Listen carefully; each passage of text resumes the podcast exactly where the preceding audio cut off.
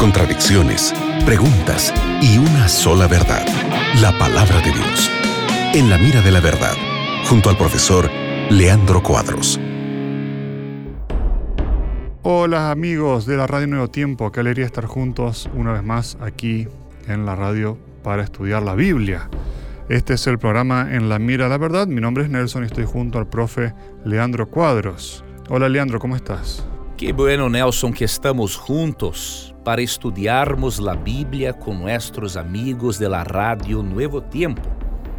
Tus preguntas son muy importantes para que tengamos la oportunidad de descubrirmos juntos en la Biblia las respuestas de Dios para nuestras interrogantes. Gracias Nelson por tu companhia. Gracias amigo oyente por participares del programa En la Mira de la Verdad. Muy bien. Susana de Chile pregunta, ¿cómo saber si, alguien, si una persona está llena del Espíritu Santo? Me dijeron que alguien que, que tiene el Espíritu Santo debe hablar en lenguas y presentar otras manifestaciones físicas. ¿Es así? De acuerdo con la Biblia, una persona llena del Espíritu Santo no manifiesta eso solamente por hablar em línguas. Isso é muito claro em 1 de Coríntios 12, 29 hasta 31. São todos apóstolos? São todos profetas?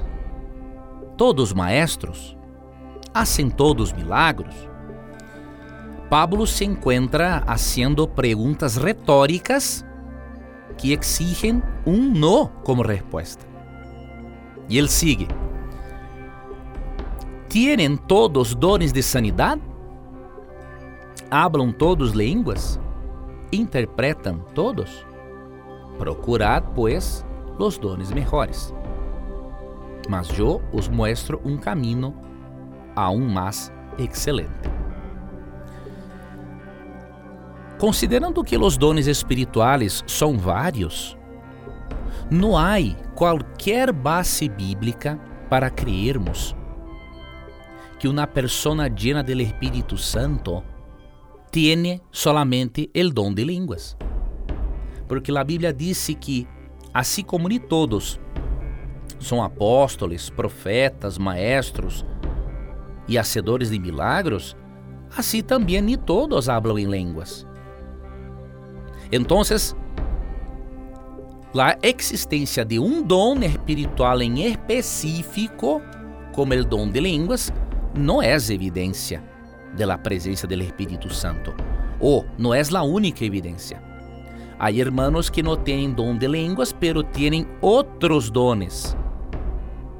E estes dones são evidências de que o Espírito Santo se encontra com a pessoa e que deu este dom espiritual para a pessoa. Agora, há outras maneiras também de evaluarmos se temos a presença do Espírito Santo.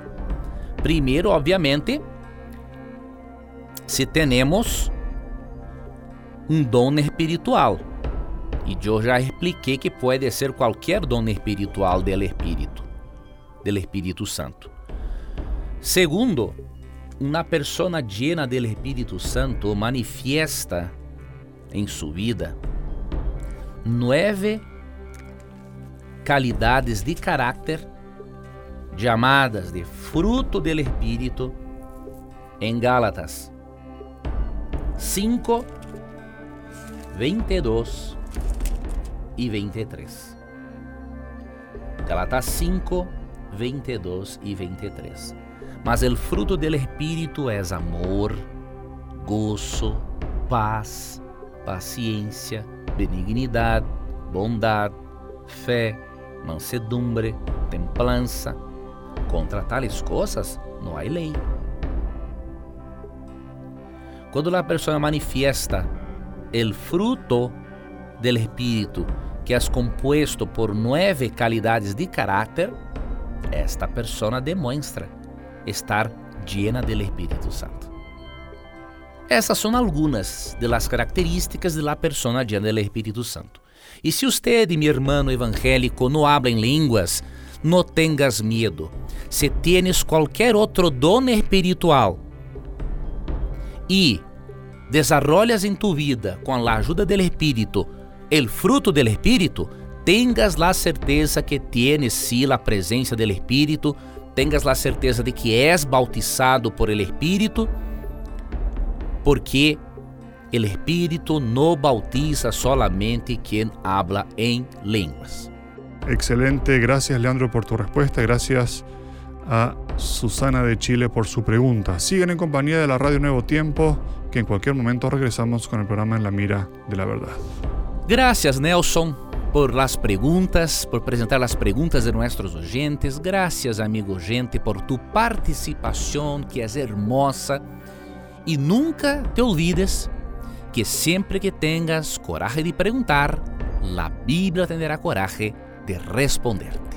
Un abrazo y hasta luego. Acabas de escuchar En la mira de la verdad, junto al profesor Leandro Cuadros.